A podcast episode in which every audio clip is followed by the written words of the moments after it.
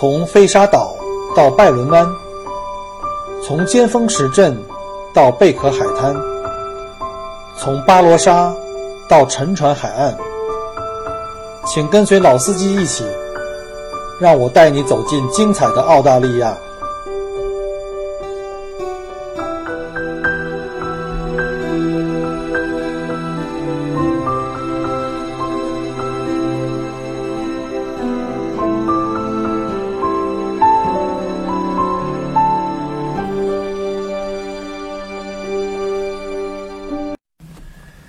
各位听友，大家好，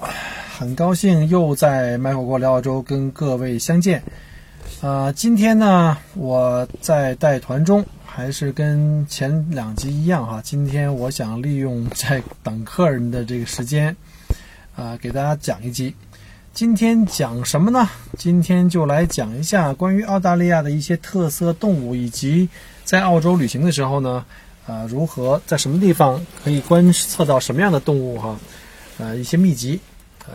我们也可以叫做高逼格的这个澳洲野生动物观赏指南吧。啊，稍后呢，我也会在节目之后把这期的图文的资料，因为我们有一个公众号嘛，会把图文资料呢也会公布在这期节目之后。我们知道，神奇的澳洲大陆啊，孕育了众多神奇的生灵。这片大陆上的多数动物啊，都是澳洲独有的，啊，这是在北半球看不到的。呃，其中呢，我们知道，在三百七十八种这哺乳类动物里面，有百分之八十以上这是在澳洲独有的啊，其他地方没有的。呃，在八百六十九种爬行动物里面，有七百七十三种也是澳洲独有的。你想这个比例这样的多大？然后鸟类也是啊，六百多种鸟类中，几乎一半以上是澳洲独有，啊，因此一来，呃，如果来到澳洲来旅游的话，那这个神奇的野生动物的这种体验啊，一定是你行程中的一个特别大的亮点，千万不要把这块儿忽略掉。多数游客呀，一般看这个澳洲动物都喜欢去野生动物园，呃，其实呢，这里有一个小的建议哈，比如像墨尔本有五六个野生动物园，我个人不是很推荐那种，啊，一类呢是那种把动物关在笼子里哈，或者是在一个玻璃幕后面那种，就跟在国内啊，什么上海啊、北京动物园似的那一种，我不是很推荐。我喜欢那种 open range 的，就是有很多动物是对人无害的，呃，我们可以跟它一起，就是它可以散养，我们可以跟它一起在这个在草地上散步啊，去喂食啊，可以跟它一起抚摸一下，可以抱抱它，可以去这个拍照啊。但是有些动物是不允许拍照，是不允许摸的啊，不允许抱的。所以呢，我就建议的话，一定要去这种 open range 的开放养殖的。另外呢，我觉得来澳大利亚还有一个就是，我不太建议去那种综合性动物园。说这个啊，这里有还有狮子、老虎、大象。我相信大部分的游客从北半球来的时候，肯定不是期望着我在澳大利亚是来看老虎的哈，一定要看什么袋鼠考拉、耳苗啊什么之类的。好了，那今天呢，我们就来给大家讲一下在澳大利亚的比较高规格的啊，叫也叫高逼格的观赏这个野生动物的呃一些指南。排在第一位的也是我。就是我们家人特别喜欢的哈，就是因为我们家人喜欢潜水、去海边，这是我们来澳洲移民的一个主要原因了。就是看野生的海龟孵化。今年三月份曾经带朋友去了海龙岛，非常难忘的一段经历，拍了很多照片跟视频。然后呢，我们也在微信公众号里也写了这一期，非常非常详细的写了，分了好几集。然后呢，我希望有时间的话，也可以再通过语音的形式再给大家再讲一遍。啊、关于。看野生海龟的孵化呢，一般都是在每年的十一月份啊，到来年的两月份，就是在这个春夏天的时候，成年的海龟啊会到这个昆士兰的这个南部的海岸和这些小岛，比如有一些像这个呃珊瑚岛啊，像呃 Lady Alice 或者是这个海龙岛啊，都会有这个绿海龟过来来产卵和筑巢。它们每次啊会生产大概一百枚蛋啊。它从这个海里啊巡游半天，到了沙滩上，爬到上面以后呢，找一个安静的地方就开始，呃，生蛋，大概一百枚左右。然后经过大概八周左右的孵化，孵化不是海龟孵化啊，是在埋在沙滩里，白天太阳晒，那个沙滩非常温度非常高，所以呢，小海龟利用这个热量来孵化。呃，小海龟经过八个星期的这个孵化呢，就出壳了。那出壳啊，破壳的时候，通常都发生在夜晚，因为夜晚呢，很多鸟类啊，像什么这个呃太平洋红嘴鸥啊这种的话，都不会在空中飞，不会捕食，所以呢，越晚的话呢越安全。所以小海龟通常在夜晚的时候呢孵化，然后并且争先恐后的奔向大海。但有的时候非常不巧，它们可能那个孵化的比较快、比较早，那就可能赶上黄昏。这时候呢，我们还经常看到这个海海鸥啊，从空中，呃，像那个箭一样的冲下去，就一只一只去抓那个小海龟。我们在海龙岛的时候，曾经护送小海龟进海里。啊，然后实在看它太可怜了，因为太多海鸥了，一只只给抓走，叼在空中，可能拎回去给自己的小宝宝吃。当然了，海鸥也挺不容易的，还有小小小宝宝去喂养。可是呢，我们知道小海龟太不容易了，一千只海龟可能才会有一只能顺利的成活到成年，然后成年之后呢，再游回到这个当年它。那个孵化的地点，然后再继续来这个孵化，所以呢，这个成活率非常非常低，所以我们都在帮他，很多游客都在那帮，但我们不会拿手去碰它，我们就会站在它旁边陪着一起走向大海，然后呢，走进大海以后还有很多这个生死未卜的东西哈，那我们就没办法去控制了，那个场面非常壮观，我觉得大家如果有机会的话，可以去海公岛去体验一下。然后小海龟们奔向大海以后呢，就开始挑战他们的人生了，不能叫人生，是龟生哈。呃，如果想看这一幕的话，可以在这个海飞海龟的孵化季节拜访。我刚才说过海龙岛啊，还有这个 Lady Alice 岛，甚至还有像 Mount r a p p l e s 那个 Conservation Park 也都有。啊，这几处都是南太平洋非常非常非常棒的这个观赏点，他们是这种濒临灭绝的这个小海龟的这个孵化地。啊，不好意思啊，刚刚差点被一个电话给干扰掉。这是在录音的时候最怕的就是一个问题，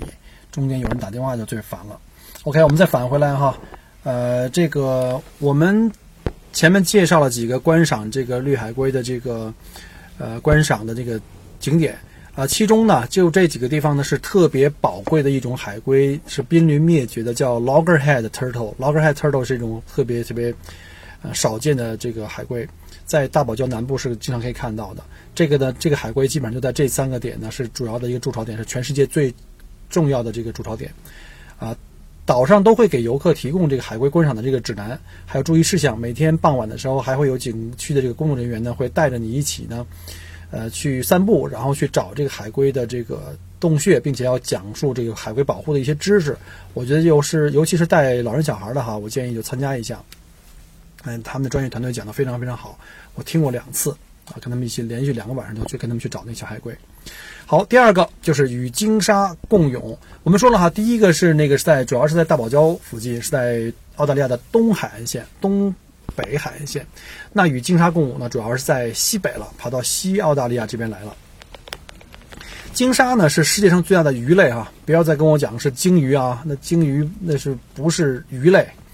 那鲸鲨才是最大的鱼类，它最长可以长到十八米长，大概有，呃三千多颗牙齿。但是这些牙齿不是用来撕咬食物的，它们不是鲨鱼，它们它们不是，它们是鲨鱼，但是它们不是那个吃肉的鲨，吃那种就是捕食类的鲨鱼，它们是吃那些比较小的那些浮游生物、小动物的，像明虾这种的。然后它它们就是主要是用这个牙齿是来。过滤食物啊，它们就会张着嘴在海里一直吃过去。比如像每年这个珊瑚礁、珊瑚虫产卵的时候，在珊瑚礁附近会有很多的这个鲸鲨，那它们就会把嘴张开，一直这么顺着水这么顺着顺着这个海水这么往前冲，然后那个浮游生物会进到它嘴里，然后它把嘴闭上以后呢，再把水再压出来，这样的话呢，浮游生物都流到它的嘴里了啊。这是它们是这样的，就跟须鲸的这个进食差不太多。啊，这种的动物其实是很温顺的，它们不会进攻人类。所以呢，与这个鲸鲨共泳呢，是很多潜水爱好者梦寐以求的美好经历。呃，我们去年去了，但是正好赶上这个鲸鲨的这个洄游季节结束了，所以特别遗憾哈。我们计划呃下次再去，大概在每年三到四月份哈，在西澳，尤其是在西澳的西北部这个宁格鲁礁，叫宁格鲁海洋公园，它这是全世界最大的群礁啊，也叫暗礁。就是不像大堡礁，大堡礁是在这个离岸很远，要坐船一两个小时才能到的哈。但群礁呢是在岸边，你基本上不用坐船啊，从海边走下去游游泳大概十几二十米就可以看到群礁，所以这地方也很漂亮。这是全世界最大的群礁，大概不到三百公里长。然后这儿呢就是一个非常非常好的观赏鲸鲨的这个呃地点啊，从三月份到七月中旬啊，你可以去 Exmouth 或 Coral Bay 啊，还有这个 Shark Bay 也可以啊。呃，在这里呢，可以参加这个这个呃鲸鲨的这个伴游。好，第三个是观赏鲸鱼了。那澳大利亚东西两岸，每年到了冬天，现在就是冬天哈，从六月这个中下旬开始，一直到来年的十一月份，都有机会在东西两岸能看到这个鲸鱼。每年冬天的时候呢，呃，鲸鱼会从这个南极的海域呢，因为天气转冷嘛，然后鱼鱼的这个食物链会越来越少，它们就会向温暖水域来呃进发。然后呢，这个母鲸鱼呢会到这个暖水区去产小宝宝。然后呢，陪着小宝宝一同这个就是哺育小宝宝，啊，关于这个鲸鱼的这个呢，我就不再讲太详细了，因为我们之前呃讲过一期这个观鲸指南哈，大家可以出门左转找一下那观鲸指南，我列列了一个澳大利亚排前十位的一个非常好的观鲸点。好，第四个我们说一下的就是鸭嘴兽，鸭嘴兽是澳大利亚最最珍惜并且很有特色的一种野生动物哈，它是棕黑色的皮毛，带蹼的短脚。呃，鸭子一样扁扁的嘴，所以得名叫鸭嘴兽。它和另外一种澳洲的特色动物叫针鼹啊，是这个星球上仅有的两种还产卵的、产蛋的啊哺乳类动物啊。它们没有乳房，啊，母兽呢是在两叶的这个叶下，在这个毛皮下面呢是有这个乳腺啊。它们的这个幼崽呢通过。呃，吸吮跟舔食这个这个毛发来刺激乳腺，然后可以有奶吃。这种是非常非常古老、非常非常原始的哺乳类啊，还生蛋的。所以呢，它是在澳大利亚的这个特别珍惜的这个动物了。然后在野外要想看到鸭嘴兽很难，这个几率啊，真的比中彩票还低。但是如果你在正确的时间去对了正确的地方，那与鸭嘴兽相遇的机会会高很多的。鸭嘴兽呢，最佳的观赏时间是清晨和黄昏啊，而且这个时候要在这个山间的小溪啊、啊呃湖边啊或者小河里边，在水面上如果发现有这种环形的涟漪的话呢，那很有可能就发现了这个鸭嘴兽在水下的这个活动的踪影。昆士兰的这个呃 i n g i l a National Park 跟 Broken River 啊，这个观景平台这边呢，就经常有这个鸭嘴兽的出现啊，它主要是在这个呃。相对温暖一点的这个水域，即使在白天呢，也是有机会的。另外呢，如果参加这个大洋路啊，呃，Lake Elizabeth 的独木舟之旅呢，也可以看到这个鸭嘴兽的身影。呃，不过这个去 Lake Elizabeth 的步行路线呢，蛮辛苦的，走的比较远，呃，离停车场距离比较远，而且一路都是没有信号的。好，那第五个，我们来谈一下观看袋熊。嗯，大家有的客人可能在澳大利亚呢，在野外就已经遭遇过这个野生的袋熊了。它腿很短，腰很粗，扁扁的鼻子，呆萌的脸。袋熊算是澳大利亚最可爱的动物之一了。它是这个星球上体格最大的食草血居动物哈，就是可以把它当成个大耗子。它是一个杂食动物，啊，主要是吃这个呃草的。最大呢可以长到一米三长，我现在目前见过最大的是一米左右吧。澳洲的袋熊呢大概有三种，一个是普通袋熊，南方毛鼻袋熊，北方毛鼻袋熊。这种北方毛鼻袋熊已经是濒临灭绝了。虽然袋熊是夜间动物，但是黄昏时分啊就很容易在野外遇到。我们一家经常在这个 Wilson Prom 露营的时候呢，就有袋熊经常会在夜里造访我们的帐篷。据说在 Wilson Prom 被这些袋熊，呃，一夜之间撕坏的帐篷呢，一天有很多，所以呢，一定要注意哈，在睡觉以前呢，要把这个食物从这个帐篷里呢挪走，放到车里或放到远的地方或挂起来。啊，他们会经常在这个半夜的时候钻进你们的帐篷。我曾经有一次住帐篷的时候呢，就是半夜觉得有人在翻我的帐篷，而且那个味道相当臭，那就是袋熊来了。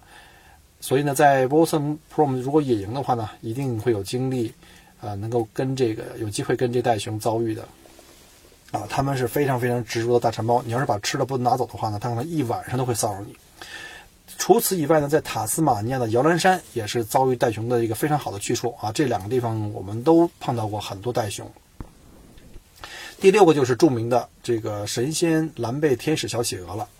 每当夜幕降临呢，在海岸边呢就可以看到很多的这个神仙小企鹅呢成群结队。摇摇摆摆地赶回家，在墨尔本的菲利普岛啊，这个明星的项目就是这个观看啊蓝背天使小企鹅。很多中国团队啊就把这菲利普岛就叫成叫企鹅岛，其实它不叫企鹅岛啊，它叫菲利普岛。企鹅的归巢项目呢是这个岛上的一个很著名的一个旅游项目。目前世界上有大概有十七个现存的企鹅品种，全部都在南半球。那神仙小企鹅呢是体型最小的一种，成年小企鹅身高呢最高也就有三十到三十五公分之间这个样子。它们的群落主要分布从西澳的 Fremantle 一直延伸到西南威尔士的悉尼这边，在塔斯马尼亚岛的南部也有，呃，甚至在新西兰的南岛的南部呢也有一部分。呃，但是目前据统计，最大的存量呢是在这个维多利亚州的这个菲利普岛。神小企鹅呢喜欢生活在离岸的海岛，呃，除去这个菲利普岛以外啊，南澳的 Kangaroo Islands，还有这个呃 Granite Islands，还有新州的这个 Montego Island，以及塔斯马尼亚的这个 b i c h n o 都可以看到神奇小企鹅小企鹅的影子啊。但是最大的这个点啊，呃。据传呢，现在据统计啊，不完全统计，应该在菲利普岛的南海岸线上呢，有大概三万两千只左右的这个天使小企鹅。但是随着季节呢，它的这个数量会有很大的变化。好，那第七个就是侏儒须鲸。侏儒须鲸呢，其实是须鲸的一个亚种，它主要在凯恩斯北部的这个 Ribbon Reef，就是这个彩虹的叫彩虹呃大堡礁。如果你在大堡礁潜水的话呢，可以在六七月份参加凯恩斯的这个多日潜水船。我是指的这个带有执照的啊 p a d y Open Water 的这种，可以坐船出去呃船潜的，可以去寻找这种非常少见的这种鲸鱼啊。它也是濒危动物，它们也是好奇宝宝，它们也是会在水下的同时在观察你啊，在你去游泳靠近它的时候，它也会非常好奇的观察你。好，那第八个呢，就是与这个浮帆和海龟游泳。这个蝠粪呢，就是所谓的这个我们叫呃 manta ray，就是最大型的这个，呃，就有点像魔鬼鱼。这个我们叫中国人叫魔鬼鱼，其实这种要分成很多类，有 stingray，有 eagle ray，然后最大型的叫 manta ray，它是鲨鱼的近亲啊，最大的翼展呢可以达到七米啊。可以想象一下，如果到了这个呃蝠粪迁徙的季节，在大海里有成千上万只的蝠粪在海里游，每一只都很巨大。呃，从五米到七米的翼展啊，相当壮观。这是潜水爱好者特别特别喜欢的一个项目，啊，另外刚才我讲过了哈，就是这个海龟跟海龟一起游泳的这个项目。那 manta ray 呢，它是鲨鱼的近亲，身体扁平，有两个非常强大的胸鳍，呃，有时候也被叫做魔鬼鱼。其实魔鬼鱼在我们中国人这个这个文字里面，主要是指的是那个叫 stingray，就是小型一点的。这种 manta ray 虽然很大，但是它性格很温和。它们不是吃捕食其他的鱼类，它们是吃一些小的一个浮游生物。啊，刚才讲过，它的翼展最大可以到七米。呃，看这个 manta ray 的主要地点呢，在西澳的宁格鲁礁啊，这边就有个叫 Coral Bay，但常年都会出现这个浮帆跟这个呃其他的一些像呃鲸鲨。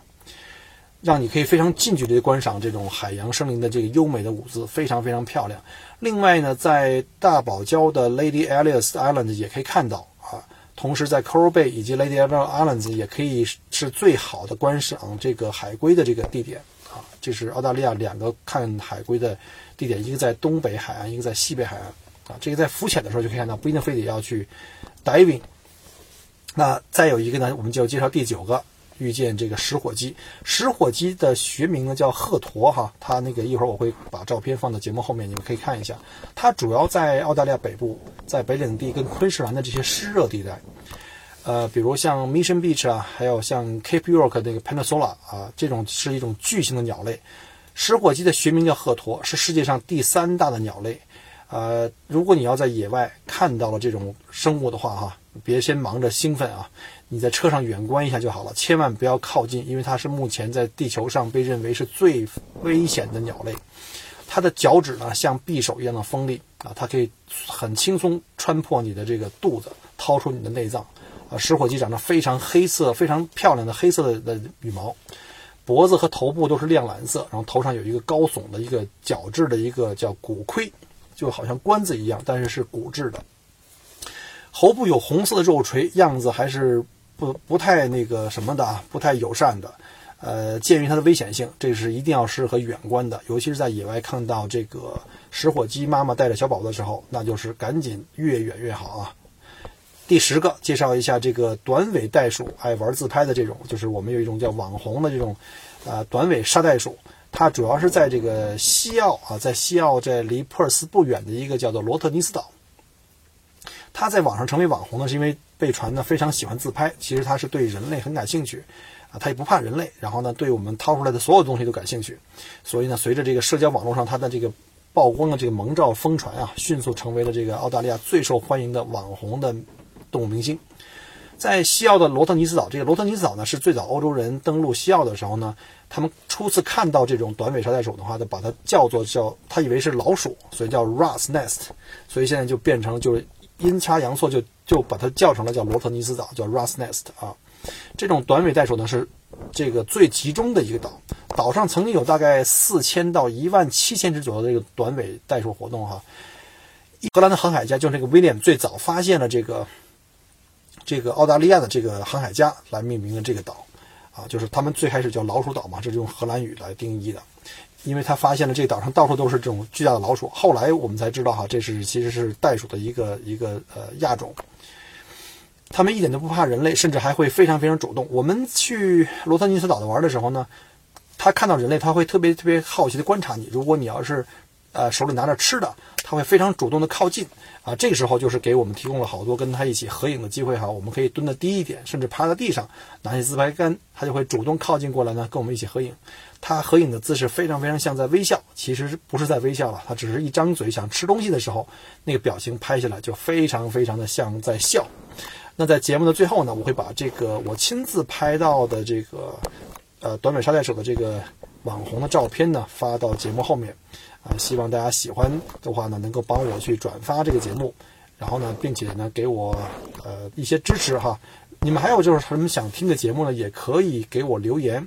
呃，除了在节目后面给我留言之外呢，也可以加我的同名的新浪微博 Michael 郭，还有我的个人微信，我会在节目后面附上。那这次节目呢，就先到这里。呃，我们下一期节目呢，就跟大家介绍一下我们呃去。乌鲁鲁从这个南澳大利亚的首首府城市，从阿德雷德自驾房车去乌鲁鲁一路的行程中的美景啊，那就算做一个下期的预告了。那我们下期节目再见，拜拜。